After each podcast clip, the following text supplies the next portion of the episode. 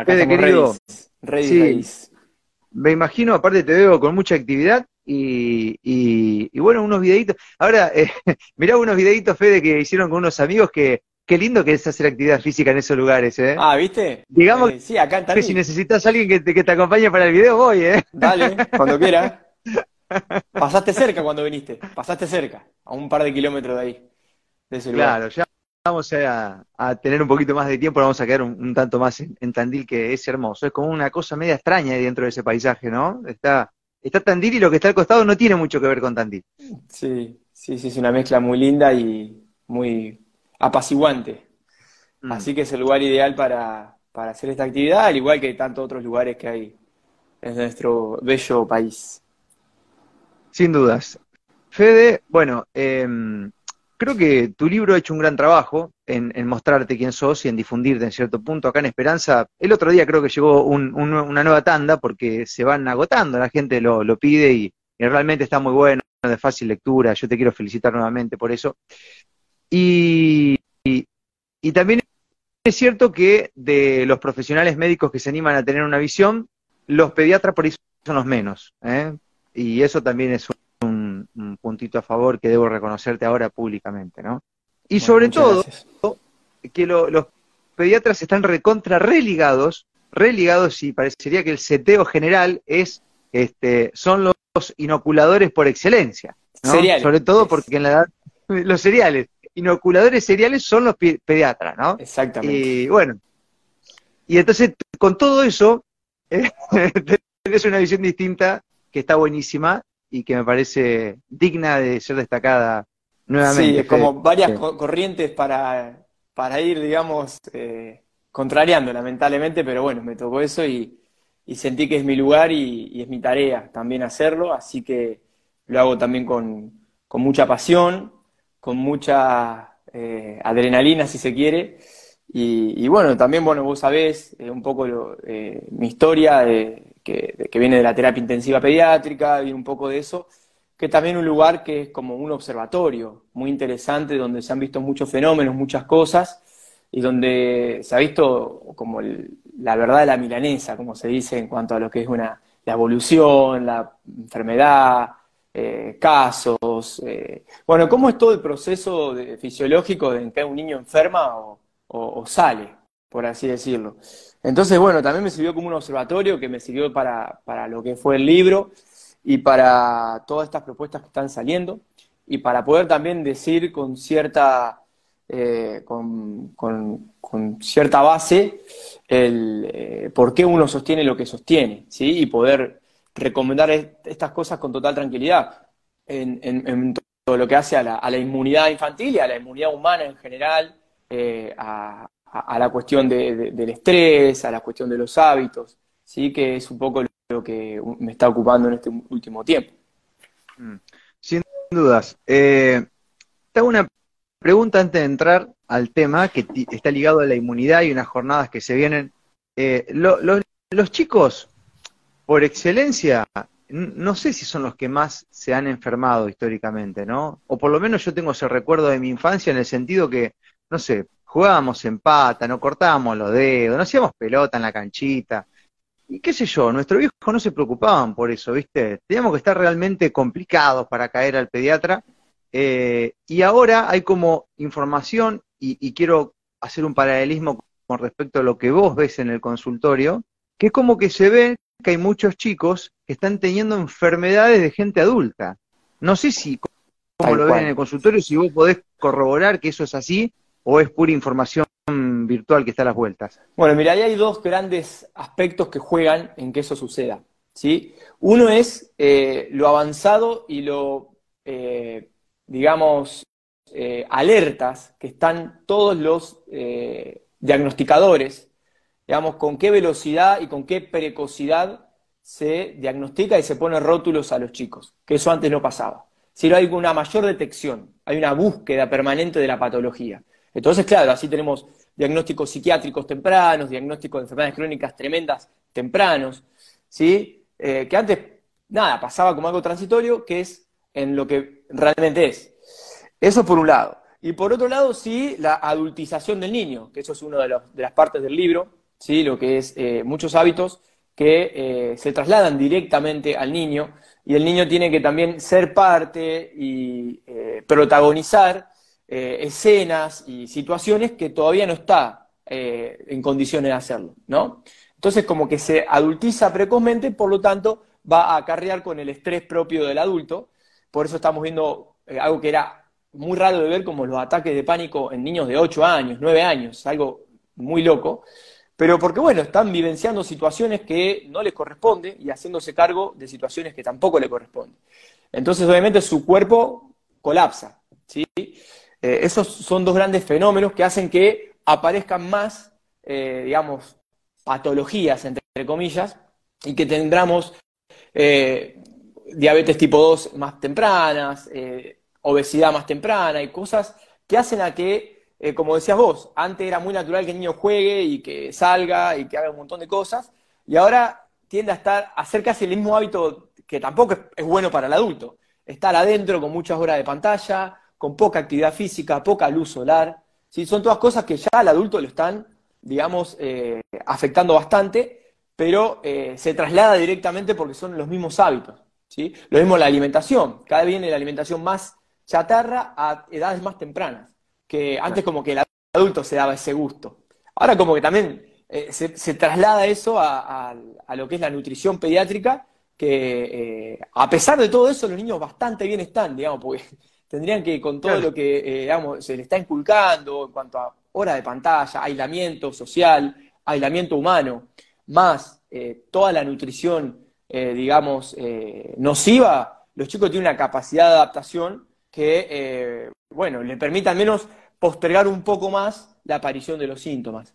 ¿Sí? Pero bueno, lo vemos luego son los adultos jóvenes, que es lo mismo. Digamos como que hay más tiempo para, para, para hacer algo con los niños, ¿no? Porque como son niños se la aguantan un poco más, entonces como que tenés un lazo más de tiempo antes de tener una consecuencia, digamos, que, que, que, bueno, que sea periódica o que dure mucho más, ¿no? También me imagino que si no se llega a tiempo, eh, un problemita ahí abajo en esa edad puede durar más de la cuenta o puede generar también un daño que uno lo tenga que arrastrar después en, el resto de la vida, ¿no? Digo, eh, eh, las dos puntas, ¿no? Sí, totalmente, y tener en cuenta de que lo que es la aparición del síntoma, de la enfermedad o del signo clínico, está precedida por un hábito primero, ¿sí? Por un hábito, por un, un vicio. Y lo que pasa es que no se ve, muchas veces el hábito o pasa desapercibido. Entonces decimos, ah, los niños no se enferman o, se enferman, vamos, como que tenemos tiempo todavía. Pero no, lo que se está alojando en ese pequeño es ya una manera, un hábito, eh, una rutina que no le ha dado enfermedad todavía porque no ha tenido el tiempo suficiente de exposición. Pero eh, ya está adquirido lo que lo va a llevar a enfermar. Entonces eso es actuar preventivamente en eh, enraizando digamos, hábitos de libertad, hábitos de autonomía, de autonomía inmune, de autonomía emocional, que bueno, es un poco la propuesta que, está en, los distintos materiales que vamos compartiendo y en las jornadas y en los cursos que también vamos compartiendo. Lo que buscamos es eso, es que se pueda generar eh, hábitos, mismo en el adulto, para que el niño tenga de dónde aprender eso. Si no, es muy difícil para un, ser vivo que aprende a través de la imitación y a través del lenguaje corporal, eh, verlo ¿sí? y poder incorporarlo. Si es que su entorno vital, sus, padres, sus cuidadores, no lo han eh, incorporado, ¿sí? porque el chico no lo va a hacer tampoco. Sí, y el niño está, bueno, comprobadísimo empíricamente que, aprende y, y, y, resuena mucho más con, lo que ve que hacen los, los, padres que con lo que le dicen los padres, ¿no? Porque a veces uno puede decirle cosas, pero la realidad es que terminan haciendo lo que ven que hacen sus padres, ¿no? Exactamente. Bueno, lo, este, yo recuerdo, mirá, mirá las imágenes cómo te quedan, ¿no? Pero cuando jugaba al fútbol, en mi infancia, que íbamos a hacer la revisación médica, que algunos nos diagnosticaban, a mí me dijeron que me iba a morir si corría, este, el pediatra ese estaba gordísimo y tenía un olor a pucho, y claro, uno que es este chiquito y demás, no conocía ni esos olores, porque en esa época encima se fumaba mucho menos que ahora, este, yo me quedé con, digo, ¿cómo puede ser que un médico le decía a mi viejo, ¿cómo puede ser un médico esté tan gordo y que fume, viste? Y ya era incongruente, y ahí me quedó eso. Pero decí que me pude rescatar con esa información, porque si no, hasta capaz que entiendo que eso es lo que corresponde. Entonces, es lo que uno ve que hace el otro más que lo que dice. ¿no? Eh, uno de los grandes errores que, creo que absorbimos de la medicina convencional, todos los que nos formamos ahí, los que venimos de ahí, es creer que eh, el circuito de recompensa, digamos, lo que es el, exceso de placer, el exceso de, de, digamos, de complacencia, no tiene nada que ver con la enfermedad. ¿sí? Que yo puedo comer o puedo hacer lo que quiera o puedo consumir o abusar de un montón de, cosas y que eso no tiene absolutamente nada que ver con lo orgánico. Digamos, haciendo alusión a lo que vos mencionabas del, cigarrillo y de, la obesidad y un montón de cosas, eh, que se trasladan no solamente a, las drogas, sino a, a, cierto tipo de emociones que son perjudiciales, pero que las seguimos haciendo porque de alguna manera nos da cierto agrado. Eh, sobre todas las cosas que consumimos, eh, el tipo de información que consumimos, la música, el contenido en la tele, en, YouTube, como que, eh, nada, el entretenimiento es lo primordial. ¿sí? Y eso es también algo que tenemos que empezar a, replantearnos y, que, bueno, para que el chico no se aburra, como que cualquier cosa con tal de que no se aburra. A veces mejor que se aburra a que esté expuesto a, un montón de cosas que no, no debiera. Eh, porque se va programando esa mente, se va condicionando, va creando una percepción y es ahí donde está, a mi entender, la madre de todos eh, los síntomas y de todos los vicios. ¿sí? Cuando vos crees una percepción de negatividad, una percepción de, eh, resistencia o en un montón de cosas que, digamos, emocionalmente nos debilitan como especie, que tampoco lo vas a ver en la escuela, que tampoco te lo va a venir a explicar nadie eh, y que solamente por ahí te atiendan cuando eso te lleve a alguna consecuencia grave, ¿sí? Como puede ser una crisis asmática, un ataque de pánico, eh, enfermedades recurrentes, ¿sí? Que son muchas veces las consecuencias físicas de, eh, de algo que está oculto, que es, mm. que es la manera en que percibís. Si percibís amenazas, si ves todo con, con mucho miedo, eso a lo primero no pasa nada, nadie se va a dar cuenta de eso. Pero después eso en el tiempo sedimenta y te puede llevar a tener un perfil más eh, que tengas, eh, bueno, pequeñas crisis hasta que se hagan mayores, que termines medicado y un montón de cosas que es una cadena de sucesos que después cuando te agarra el sistema te pone 10 rótulos distintos, entonces tenés 4 o 5 patologías distintas. Ah, no, soy diabético, asmático, hipertenso. bueno, no, no, es que es todo lo mismo, nada más que lo, fueron encontrando por, por maneras distintas. Y cada tanto una pastillita nueva, ¿no? Sí. Para ir actualizando, ¿viste? Porque claro, la onda es mantenerte ahí en vilo. Sabes que justo vi un comentario acerca de una pregunta que te iba a hacer, Fede, eh, que eh, el aburrimiento, yo me acuerdo, inclusive, mirá cómo han cambiado las cosas, que hasta nos, nos, nos hacían aburrir en el jardín cuando yo iba a la escuela. Te dejaban ahí en la esquina, ¿me entendés? Sin hacerte nada, señor, tío aburrido, quédese ahí. Y en ese aburrimiento se despertaba una idea, se generaba algo, solo empezábamos a entretenernos con cosas que no estaban en, su primera instancia, que por ahí también arruinamos al niño cargándolo de actividades, ¿no? Porque no lo podemos ver al pedo, porque en realidad somos nosotros los que, no, que no soportamos eso, entonces nos mandamos al pibe a 85.400 actividades, esto, aquello, aquello, lo otro, y, se olvida de ese niño, ¿no? Así que no sé cómo lo ves vos, pero me parece que el aburrimiento, este, en cierto punto, es, un inicio para la creatividad, ¿no? Vos sabés que eso es una, una pregunta frecuente y una consulta también frecuente de, ¿está bien mandar al nene a tantas actividades? Como que algo que está tan, digamos, eh, común. Claro, pero bueno, tiene que ver con el fenómeno esto de proyectarse en el niño. O sea, lo que a mí me gustaría hacer o lo, a la expectativa que yo tengo de él, que quiero que sea eh, Messi y Del Potro y todo junto en, la misma persona, eh, digamos, y que sea un crack, entonces, eh, y que, es, bueno, es un poco la proyección de la expectativa y por ahí no comprender cuál es su verdadera demanda en, la etapa en la que se encuentra. ¿sí? Bueno, pero eso está bueno instruirse, está bueno estar, digamos, actualizado con estos temas y, darse lugar a pensar de qué es lo que estoy buscando, si a lo mejor yo estoy necesitando tener muchas actividades o y, uno lo proyecta a través del niño. ¿sí? Esas son a veces muchas cosas que, suelen confundirse y, bueno, está bueno eh, como marcarlas. Mm. Fede, eh, vamos a pasar a hablar de algo que más de uno de tu profesión puede interpretarlo como que es una amenaza para su propia fuente laboral. ¿Bien? A ver. Porque que haya, y claro, que tiene que ver con esto, porque hay un camino para llegar a la inmunidad que está ligado al comercio. donde a lo mejor tenés que suplementarte, hacer unas cosas ahí, ir comprando algún otro producto, no sé. Y hay otro camino para llegar a la inmunidad que no requiere tanto de eso. No vamos a decir nada de eso porque no sé cómo la ves vos, pero a mí me parece que un medicamento tomado en el tiempo justo y con conciencia, hay que saberlo aprovechar.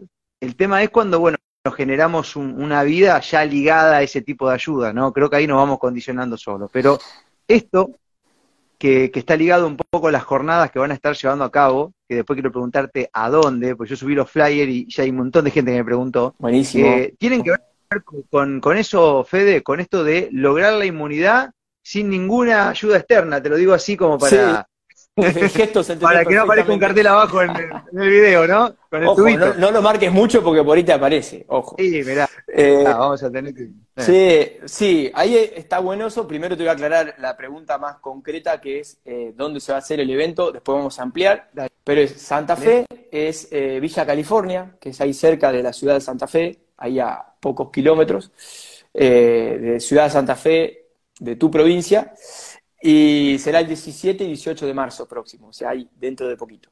Eh, con muchísima, después vamos a ampliar un poco la info de qué se trata y cómo lo vamos a hacer, pero eso como para ya responder eso. Y después vamos a hablar de la inmunidad, es decir, ¿qué entendemos por inmunidad? Y esto que vos decías, como que hay dos vías, en la cual una proviene de afuera y en la otra lo que estamos planteando nosotros y que por ahí alguno se pueda sentir amenazado, pero en realidad es lo que ha probado ser más eficiente y perdurable en el tiempo, que es la inmunidad eh, innata, la inmunidad que uno, o sea, trae consigo y que va capacitando, ¿sí? como haciendo distintos cursos de su cuerpo, eh, y, sus células van adquiriendo esa inmunidad en el tiempo, ¿sí? la memoria inmunológica y un montón de cosas que nos dijeron en la facultad.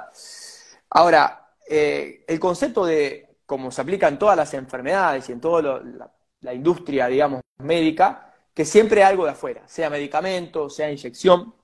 Y la realidad es que en el caso puntualmente de las defensas, de lo que entendemos por inmunidad, lo que vienen a ser las inoculaciones, inyecciones o inóculos, lo que fuere, es estimular ¿sí? lo que ya existe en vos. Es decir, es como intentar despertar y que vos, sus células, se entrenen ante ese antígeno o ante ese eh, inóculo que le pusieron y aprendan y sean inmunes. Pero no es que te inyectan inmunidad. Eso es un error muy frecuente que la gente cree que, bueno, entonces yo me inyecto muchas veces y tengo inmunidad. No va en función de la cantidad de veces, ni en el tipo, la marca o el inóculo. Va en cómo está tu sistema, qué capacidad de resiliencia tiene y eh, cómo puede evolucionar a partir de los estímulos que le das. Porque esto es lo que explica, y que lo hemos visto todos eh, en distinta medida, por qué una persona con 5, 6, 7 dosis de distintas cosas igual termina mal. Vos decís, ¿cómo si estaba protegido? Más allá del efecto adverso propio de la dosis, quiere decir su inmunidad no se activó. ¿sí? Entonces, la inmunidad depende de otras variables, que son variables internas, ¿sí? que son variables internas. O sea, eso es una escuela que eh, tiene un montón de delegaciones y que todas están, digamos, bajo el mismo techo. y eso es nuestro sistema inmunitario. Entonces, tiene que ver de cómo lo, lo, volvés eh, más fuerte, cómo lo volvés más flexible, ¿sí? de cómo, eh, eh, digamos, le permitís que se repare. Cuando estamos en estrés, por ejemplo, nuestro sistema inmunitario queda como apagado, ¿sí? queda en stand-by. Entonces se activa la inflamación, que es la respuesta más desordenada y, e inmediata que podemos tener. Entonces estamos puro inflamación, inflamación, inflamación. Nuestro sistema inmune, por más que ahí le des un montón de cosas, si está bajo ese estado, nunca va a activarse. Entonces, por eso que desde ahí es donde uno puede tener, digamos, una mayor eh, eficacia y una mayor repercusión eh, de, despejar, digamos, ese factor que es el factor estrés, por ejemplo, y eh, tener un sistema inmune mucho más efectivo y que después lo va a comprobar en el día a día. Tengo un montón de gente que dice, che, mira, antes yo me enfermaba un montón de veces, ahora a partir de que, bueno, cambié esto, menos, ¿sí? Entonces ya no va tanto, ah, entonces era un virus el que me enfermaba. No, si el virus siempre siguió estando, haciendo alusión a la gripe, por ejemplo, o haciendo alusión a un montón de otros virus. Siempre siguió estando. ¿Por qué ahora yo me enfermo menos? Bueno, porque cambió algo que hacías en tu estilo de vida. Cambió, cambió digamos, completamente tu estilo de vida. Ahora, te freno acá, Fede, porque hay algo de lo que vos dijiste que comparto al 100, desde el sentido común y sin ser médico, pero que veo que se hizo todo lo contrario en estos tiempos. Vos me decías que podemos estimular al sistema inmune para que responda y se vaya entrenando, digamos, como un músculo. ¿no? Vos le metés peso en el gimnasio te va a doler todo los primeros días. Después vas a ir metiéndole cada vez más y vas a ir logrando cierta resistencia, ¿no? El sistema inmunológico, lo mismo. Ahora bien, si ese sistema no está bueno o no está cuidado, los estímulos que le pueda dar para que crezcan los puede detonar directamente o poder, te pueden dejar que lo que... Entonces, se supone que para recibir un estímulo, para entrenarte, tienes que alimentarte bien, tener condiciones de vida que permitan que el entrenamiento no te supere. Ok, ahora, hasta hace dos doritos atrás, se buscaba a los viejos, que estaban hecho mierda, a los inmunodepresivos y todos los que tenían desventajas de por sí para darle encima ese estímulo que a priori, entre comillas, le iba a entrenar el sistema. O sea, se hizo todo al revés. Exactamente. Esto, esto no puede, bueno, esto no puede ser este algo que lo hicieron sin querer. No, no, no, no, no, coincido con vos. no, coincido con vos de que hay una disociación ahí en la cual eh, a veces se simplifica mucho, eh, tipo algo mágico. Bueno, vení que vos que tenés las defensas bajas, yo te voy a dar algo súper mágico que te va a poner lo que no hiciste toda la vida o lo que te está, digamos, derribando tus defensas porque te pasó algo, ¿sí? Porque hay algo que realmente te deprimió las defensas y te deprimió todo, tal vez. Eh, pero yo con una inyección mágica voy a lograr que ya estés protegido. Eso es un pensamiento mágico, es como la publicidad de, que te tomaste un suplemento y te volviste Schwarzenegger. Eh, eh, es el mismo razonamiento, pero llevado a la industria, a la industria médica. Entonces es un poco también que la gente pueda, como vos estás planteando ahora, tener el sentido común, decir, bueno, hay algo que hace parte del terreno, que es lo que estamos hablando, hace parte del terreno, de lo que yo ya traigo conmigo, de lo que yo ejercito, que es el sistema inmune y es donde las semillas que sean semillas mejores o semillas peores, es donde van a caer y donde van a proliferar o no, que es el terreno. ¿sí? Hay, de hecho, hay algunas corrientes que le llaman medicina del terreno, a lo que es la medicina funcional, y un poco lo que hacemos esto, le, llaman como, digamos, ya con ese nombre. Porque es esa la, lo que va a... Y, lo que tiene que ver son varios aspectos que componen la inmunidad. Entonces va a tener que ver tu salud cardiovascular, va a tener cómo está tu circulación, cómo está la, cuestión respiratoria, que hay un montón de células macrófagos y un montón de células de la primera línea de batalla, como le, le llamamos, que están ahí y que van a ser el primer contacto. Entonces, la inmunidad es tanto por de menos, porque me falta y porque estoy, digamos, como decía, deprimido inmunológicamente, o porque tengo un exceso de respuesta, ¿sí? Por una inflamación tan activada que enseguida hago alergias, enseguida me broto. Eso es un exceso, digamos, de una parte de la inmunidad que es eh, la hipersensibilidad o las alergias, ¿sí? Que es una parte. Entonces, es, como un, un batallón bastante complejo y que hay que saber darle el alimento adecuado, en la dosis adecuada, para que eh, pueda persistir ese batallón que eh, de alguna manera es, el sistema inmunitario, por simplificarlo. Eh, Fede, eso que se, que se prohibió, y te tomo, acá te, llevo un poco a lo mismo, pero te meto más en la pediatría. Eso que se, que se, que nuestros viejos nos permitían hacer, que era embarrarnos, estar en la canchita en pata moqueando, eh, veníamos con los mocos acá, ¿entendés? y venían los viejos y te hacían, casi te sacaban, saque moquito, y sacaban una, torta, que, que eh, de nuevo, hace un tiempito atrás eras un asesino serial si tenías un moco, si estornudabas o salías a la canchita. Todo eso que te nombraba es parte del entrenamiento, digamos, del sistema inmune. Es la otra forma que hay de hacer las cosas acompañadas con, bueno, muchas otras cuestiones más que seguramente en la jornada van a estar explicando. Sí. Eh, viene, viene, por ahí, ¿no? Viene por ahí. A mí esto me empezó a resonar, porque también está en el libro. Ah, no lo tengo acá a mano para mostrarlo, pero después, bueno, lo. Yo tampoco lo tengo, pero... es que encima, te voy hablando, lo voy sacando. Tengo uno y lo presto y no me lo devuelven más. Acá, así. acá apareció. Tiki. Ahí está. Bueno, lo que vas a ver acá adentro y lo que también vas a ver en la jornada de manera práctica y concreta es eh, algo que a mí me, llevó a plantearme esto cuando yo estaba remetido en, la, convencional, ¿sí? en lo, tradicional, en la regla, en los protocolos y todo esto de que la suciedad me genera enfermedad. ¿sí? La suciedad signo era como una, una, igualdad que se había instalado. Bueno, pero me pasó que eh, iba a hacer eh, voluntariados, bueno, con el doctor del Cerro, que es un cardiólogo de, gran, gran, gran trayectoria y un, gran inspirador en, mi carrera con él. Bueno, nos llevaba con un grupo de estudiantes, eh, yo ya era pediatra, íbamos a, a las distintas comunidades de, Córdoba, de La Rioja, también pasó verlo en el Chaco cuando era más chico. Eh, decir, estos niños tendrían que estar recontra enfermos. en las condiciones en las que viven. O sea, todo contaminado, comen casi con tierra eh, y un montón de cosas, y sin embargo, no, esos chicos no, no caían tan frecuentemente enfermos o tan gravemente enfermos como otros niños que tenían todas las pautas, ¿sí? Y que los veía súper estéril su entorno, súper cuidado, no, no hagas esto, no toques acá, y unas crisis asmáticas, por ejemplo, u otras cuestiones también. Como si, bueno, ahí me empezó a hacer como ruido. Y bueno, y después de ahí sí, vino toda esta investigación de que en realidad es todo estímulo que vos le des a tu organismo y que pueda hacerlo más fuerte con cada estímulo, ya has aprendido. ¿sí? Entonces, ya hace, digamos, el bagaje, hace el bagaje de reconocer a los distintos gérmenes, porque aparte no nos olvidemos que nosotros, al igual que los animales, estamos compuestos de gérmenes. ¿sí? Hay un montón de gérmenes que están en nuestras células, conviviendo. Entonces, digamos, no cerraba esto de la esterilidad, del, mata el 99% de las bacterias y todas esas cosas, y cepillate que mata el 99%. No, bueno, querés matar el 99% porque tu boca está llena de bacterias y te protegen de, un montón de otras eh, invasiones.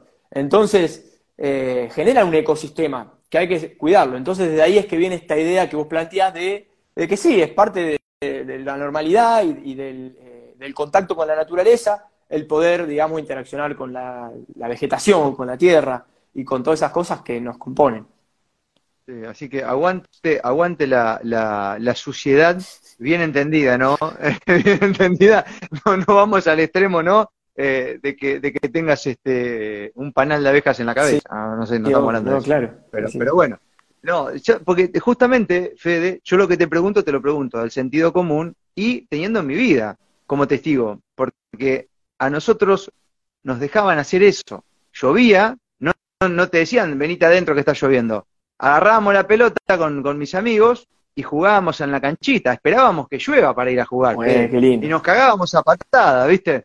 nos cagábamos a patadas, este, y, estaba buenísimo. Y la verdad es que nunca nadie tuvo nada grave, más que algún moretón en la canilla. Otra cosa no había. Este, y bueno, y, y, me parece que sí, todo eso con lo que frecuentamos lo vamos incorporando como algo natural, por ende nos vamos adaptando. Si eliminás eso, cuando te toca enfrentarlo, fuiste, ¿viste? No, no estás preparado para. Entonces, Exactamente. Mira, ahí eh. me trajiste, quería agregar algo a raíz de lo que es esto de que, bueno, también asociamos lo que es los cambios de temperatura, sobre todo el frío, con la enfermedad en niños. Es, un mito muy común. Lo que enferma tanto al niño como al adulto es sentirse desprotegido. ¿sí? Es cuando se desregula la temperatura de una manera brusca o cuando mi percepción es de que estoy sufriendo. Muchas veces cuando nosotros tenemos frío o cuando el niño tiene frío, como se le dio ese mensaje de que, ay, te vas a enfermar, estás desprotegido, es una sensación, al percibirla de esa manera, eso es más probable que genere alguna eh, alteración o alguna enfermedad que el frío en sí mismo, sino lo que nosotros percibimos de él. ¿sí? Eh, y bueno, también lo que es la, evolución cultural y el pertenecer a una cultura y todas esas cosas han hecho, por ejemplo, de que eh, haya que condicionar a los niños para que obedezcan y vengan a comer a la hora que había que comer, porque llegó la tía, porque hay que comer a las 12, entonces están jugando afuera, te vas a enfermar, hace frío, es una forma de condicionar, ¿sí? como siempre lo ha hecho en la historia el adulto, condicionar emocionalmente al niño, ¿sí? a través de la culpa, del miedo, y encima ahora voy a tener que dejar de trabajar para cuidarte, porque te, por chupar frío te enfermaste. Bueno, un montón de cosas que han hecho que se le dé cierta trascendencia a algo fisiológico como es el frío, como en tantas comunidades eh, a los niños de chiquitos se los enseña a exponerse, digamos, conscientemente al frío, digamos, en la nieve, y tiene una inmunidad de, eh, eh, espectacular efectividad. Entonces, digamos, ¿cómo puede ser? Es cómo vos lo, lo, integrás, es cómo vos lo percibís y cómo vos, digamos, lo, haces parte de tu hábito, ¿no? ¿Sabés, Fede, que me estoy acordando del método Wim Hof? No sé si lo conoces. Sí, sí. Bueno, sí, sí, lo practicamos. Te metes adentro de agua helada, entonces si con, con ese, con lo, si fuese mentira lo que me acabas de decir, toda la gente que hace ese método estaría toda hecha pelota, y sin embargo pasa lo contrario. Todo lo contrario, hay evidencia científica también ya con ese método, hay estudios en Holanda que se han hecho en una universidad, en donde se lo ha agarrado a esta gente que, que bueno, como de, tantos que de alguna manera practicamos el, frío, eh, bueno, esto lo hace de una manera también más, más intensa, ¿no? y se lo ha expuesto a distintas toxinas y lo que descubren es que tienen menos reacción a la toxina.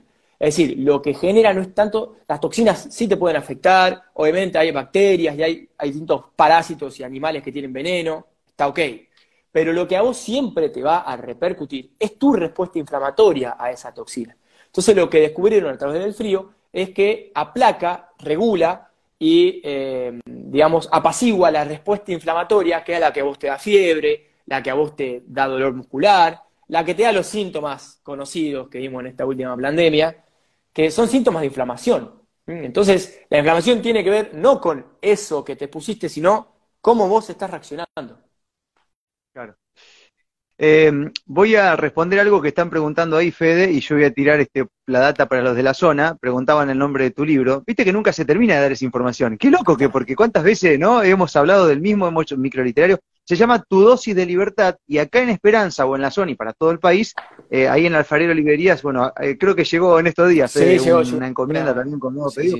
se van agotando, está muy lindo el libro, está genial, y bueno, yo creo que sirve muchísimo, inclusive para los padres, ¿no? Para perder un poco el miedo, porque a veces hay un, hay un miedo nuestro que se lo plantamos a los pibes ahí, lo que decías hace un rato, Fede, vamos a redundar de lo mismo, ¿no? Y entender un poco la vida de otra manera.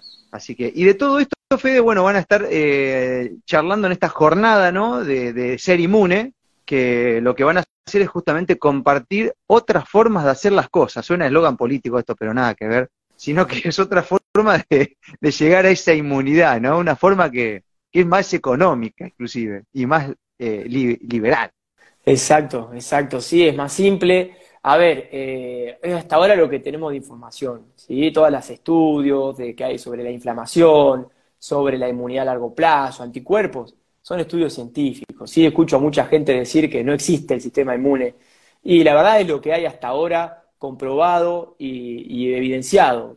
Tal vez si se logra derribar y, y asociar científicamente alguna otra forma de explicarlo, bienvenida sea. Pero por ahora sabemos qué es lo que, eh, lo que regula nuestro organismo, ¿sí? y lo llamamos en un gran, eh, en un gran capítulo el sistema inmune, que las formas de entenderlo eh, son varias. ¿sí? Así que es, lo que vamos a abordar justamente en, en estas jornadas. y hasta ahora lo que podemos asegurar con, con total tranquilidad de que se puede ejercitar, ¿sí? como cualquier otro sistema que tenemos en el organismo. Si ya tenemos que cuestionar todo, bueno, el sistema cardiovascular como tal no existe, entonces no, nos quedamos, digamos, en la nada. La idea es que podamos mantener un código más o menos eh, para entendernos, ¿sí? Más allá que después cada uno tenga sus teorías sobre eh, lo que hay y lo que no. Pero por ahora es la forma que tenemos de, sabemos que el frío está comprobado que mejora a través del sistema parasimpático, mejora el nivel de inflamación, ¿sí? hace que sea más regulada. ¿sí?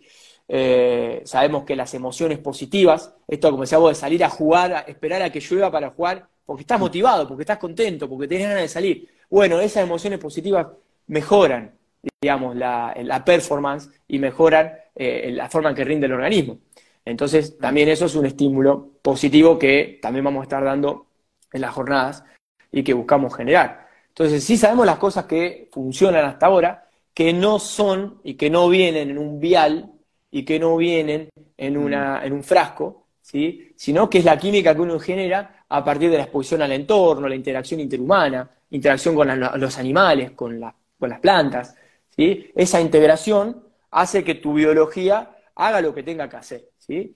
y, te va a expresar cuando necesite eh, expresarse.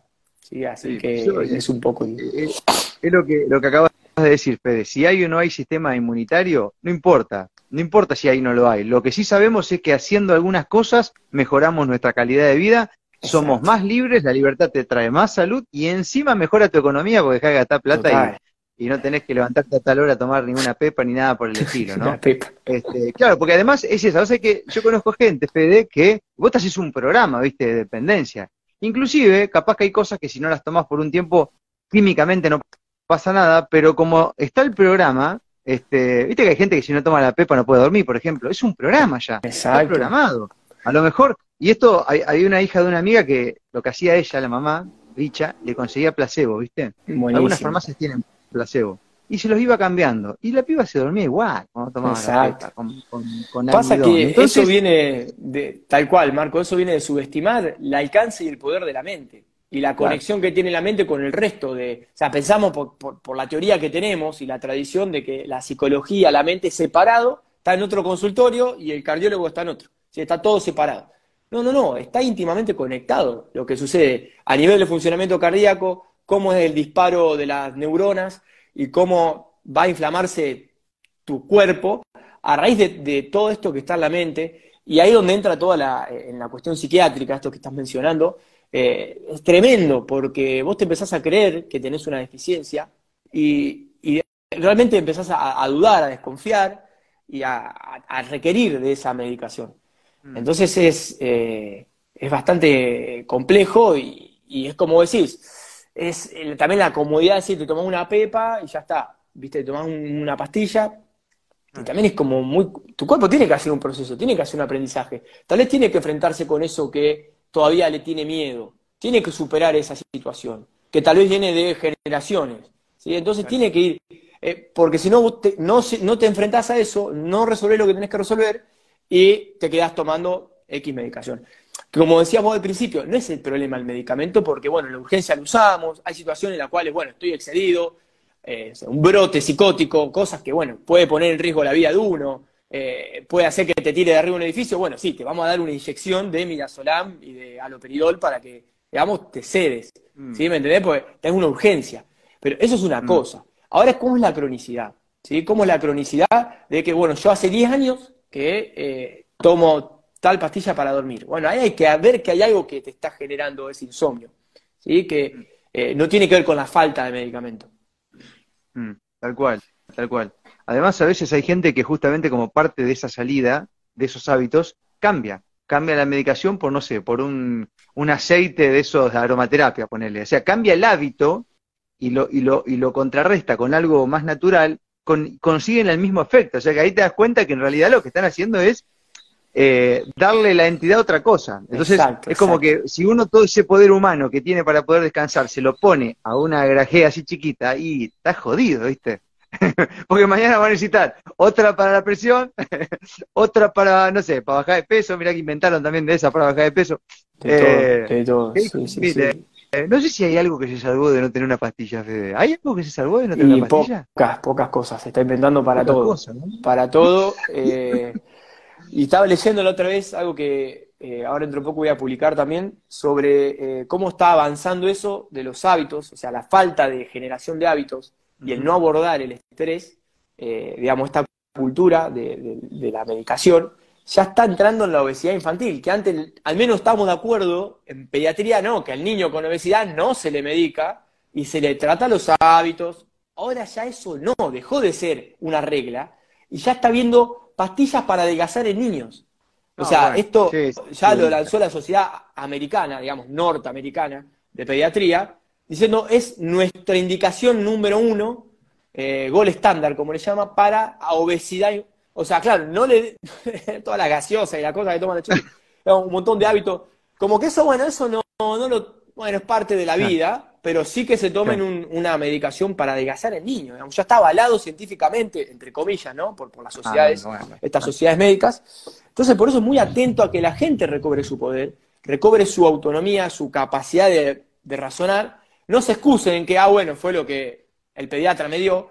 Busquen, busquen, si no les cierra ese abordaje, busquen otro abordaje, pero siempre sean los soberanos de, eh, las decisiones y de los hábitos, porque eso en definitiva van a determinar qué toma el chico y qué no toma, van a ser los padres. ¿Mm? Qué loco, Fede. Bueno, hay que prestar mucha atención en esto porque claramente es un avance sobre nuestra soberanía en materia de salud. Esto está, clarísimo y, se busca generar dependencia en todos los contextos, en los sociales, en los tecnológicos. Eh, hay que estar muy conectado, ¿no? Para no caer en, esas cuestiones. Fede, eh, ¿te parece bien que repasemos lugar, hora, fecha de las jornadas de, que, van a estar dando ahí en Santa Fe de ser inmune? Porque todo esto que estuvimos charlando está ligado a la inmunidad.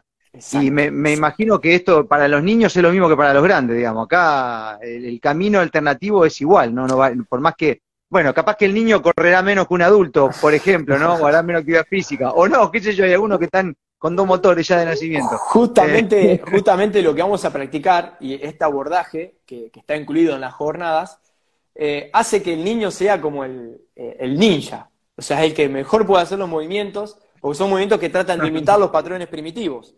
lo que es activar desde el dedo del gordo del pie hasta la cabeza, digamos, activar todas las cadenas miofaciales, los músculos, su integración. Vamos, integrar cada región del organismo es uno de los movimientos que van a estar, eh, de las prácticas que van a estar incluidas en estas jornadas, que van a ser el 17 y el 18 de marzo en la ciudad de Santa Fe, ahí a un par de kilómetros en Villa California, que eh, bueno, es un, espacio eh, natural en donde luego a los que estén interesados le vamos a mandar la ubicación exacta, por supuesto, con todo el programa, pero básicamente lo que implica es conocer cómo desactivar el estrés crónico, conocer cómo adquirir un hábito nutricional coherente, ¿sí? completamente natural, cómo depender lo menos posible de terapias ¿sí? y de medicaciones como tales, eh, y adquirir una nueva disciplina para entrenar y para moverse, corregir la postura, la forma, digamos, de, de cómo están alineadas nuestros distintos segmentos, la columna, bueno, hacer todo como un taller ahí bastante intenso,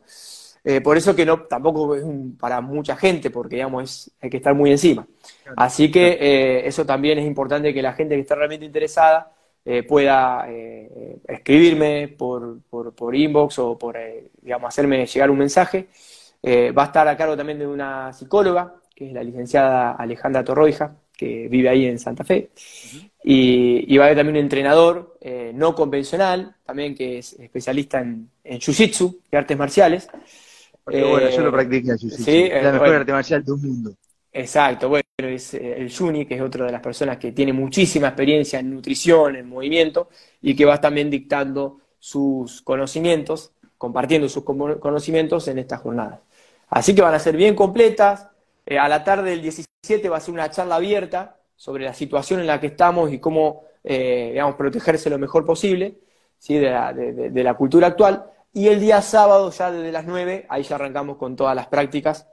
Y, bueno, también armar un grupo y todo eso que, que traen este tipo de jornada.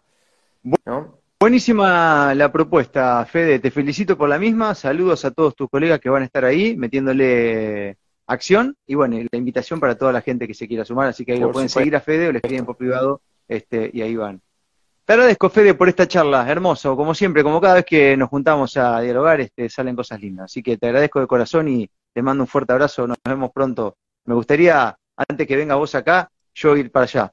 Porque está bueno también. Cuando quieras, cuando quieras. Si no, cuando yo voy para allá, para Santa Fe, capaz que estoy un par de días y me hago un viajecito a Alta Esperanza y, y de paso Ningún problema. conozco. Eh, Dale, capo. Así que bueno, muchas gracias, Marco, y que sigas muy bien. Nos vemos. Hasta la próxima. chao.